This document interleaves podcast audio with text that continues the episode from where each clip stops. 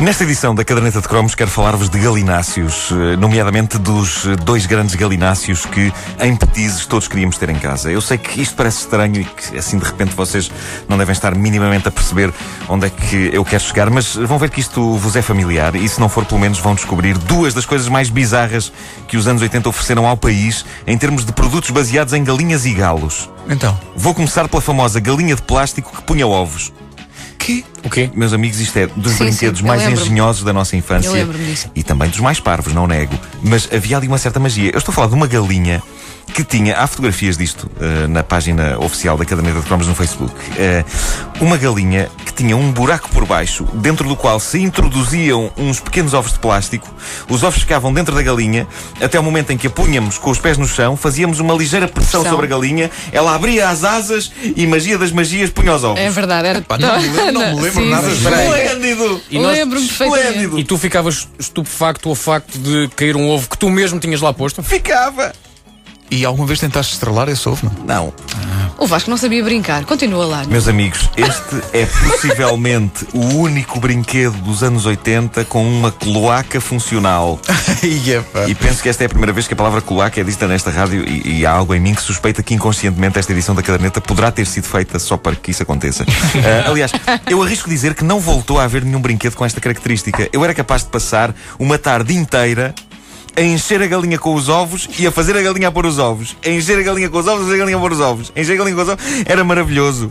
Lembro-me como se fosse hoje. Não era- não era, era como é que eu ia pequenito. Eu tinha para aí 18 anos. Isso não era, quer dizer, não, não era aborrecido. Não, Não. era bem divertido. Não, não, dava um sentido à vida. Eu era mais jovem, n- eu tinha menos de 18 quando esta galinha entrou na minha vida, mas a verdade é que ela acompanhou-me pela adolescência. Eu acho que cheguei a tentar impressionar O quê, miúdas. Nuno? Acompanhou-te pela adolescência. Não! Cheguei a tentar impressionar miúdas da- com este brinquedo espantoso.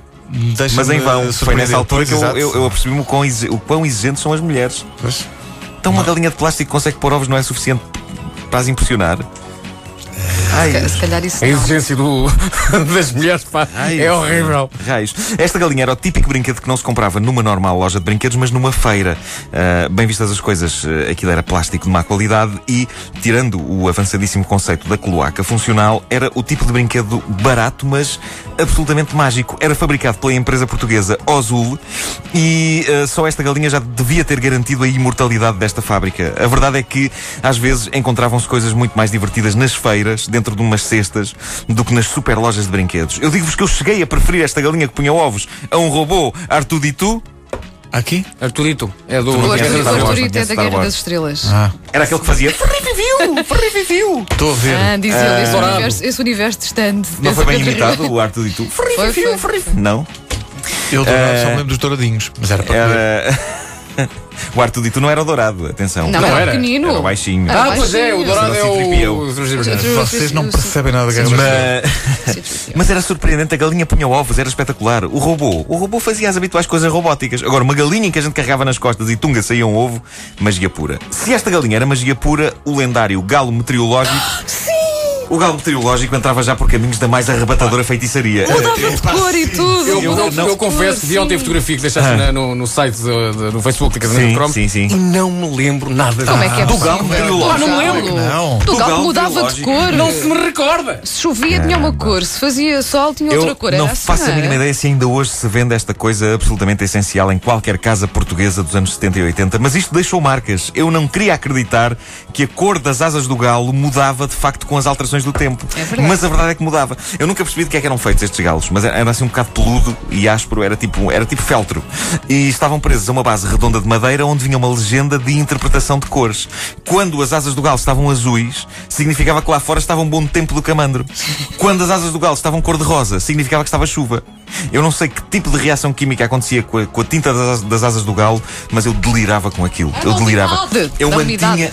não, eu mantinha o store fechado do quarto até ver o que o galo dizia do tempo. E uma das sensações mais incríveis da minha infância era perceber que ele tinha razão. Eu abri o store, eu tinha razão, o raio do galo. Ficavas assim. Havia variantes destes galos. eh, um dos mais populares era uma Nossa Senhora. Acaba por fazer mais sentido. Na Nossa Senhora, a mudança de cor reveste-se de um certo ar de milagre. Mas já agora. Epá, isso O, não me o lembro. Na Nossa- Vaticano deve ter recebido imensas chamadas quando isso começou a ser posto à venda. Não, o Vaticano tem aqui uma Nossa Senhora que muda de cor com o tempo. Não, minha senhora, é normal. Sua santidade tem um galo assim aqui na bacia. Comprou um em Fátima. Mas era a Nossa Senhora eh, inteira que mudava de cor, ou era só. Não era tipo a capa da senhora. Era, era, sim, senhora. era, era. Da Nossa Senhora, não mudava de lembro. cor. Sim, sim. No Só que lembro do toca galo. eh, a objetos bizarros que dizem o tempo que vai fazer, outro clássico era a casinha com um homem e uma mulher colados numa plataforma giratória. Este ainda é mais intrigante e estúpido, porque não é visível uma reação química. Alguma coisa fazia girar a plataforma onde estavam os bonecos e quando estava bom tempo a senhora vinha cá para fora e o senhor ficava dentro.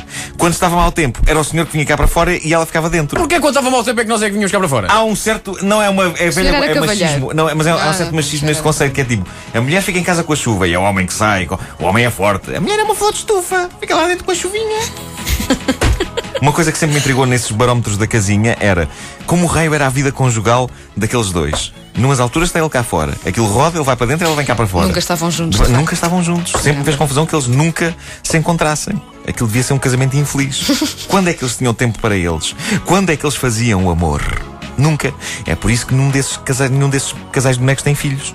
Eles não o fazem. Há sempre um fora e o outro dentro. Era muito, muito estúpido. Mas eu adorava. O melhor era juntar tudo: o galo, É. Nossa Senhora e o casal. E o casal da juntar cozinha. tudo. É, e- e Era uma chamar- família feliz. E é- é- foi foi, uh, o período jurássico do Instituto de Meteorologia. Não, era assim que Começou funcionava. assim, o começou Antímio de Azevedo, antes de ir para a televisão eh, fazer todas as noites o, o seu serviço, ele olhava para o galito. claro. Sim, sim. Ia lá ao Galito. Não, aliás, ligava para o Instituto de Meteorologia e eles olhavam para o Galito e diziam: "Eh, Está a cor de rosa, Sr. Antímio. Está a cor de rosa. E eu, muito bem, vou então fazer o último meteorológico. É depois, que, claro que aquelas coisas todas, aqueles As, aqueles Bs, aquelas ondinhas, aquilo é tudo inventado. Aquilo é tudo Não queria inventado, dizer não é? nada. O galo Não queria é dizer que rigorosamente decide. nada. O galo é que sabe. O galo é que galo sabe. é que a sabia toda. O galo e a galinha também, em alguns casos, em que mudava de cor também. Agora, tenho muitas saudades é de ver a galinha a pôr ovos. Mas espera, mas, E a espera, galinha? mas, a- Pá. mas a, a galinha meteorologista não punha ovos. Não, não, Não, não, não. não, não, não, Mas não. tem cá para mim que tu tentaste, Nuno Marco. Tentaste pôr ovos na galinha que dizia o tempo. Pronto. Era um galo, na verdade. Ainda E é- mais era- emocionante. E era, isso, e era isso que o galo dizia em súplicas para Nuno Marco. Eu sou um galo. Está a ver o princípio da coisa ou não?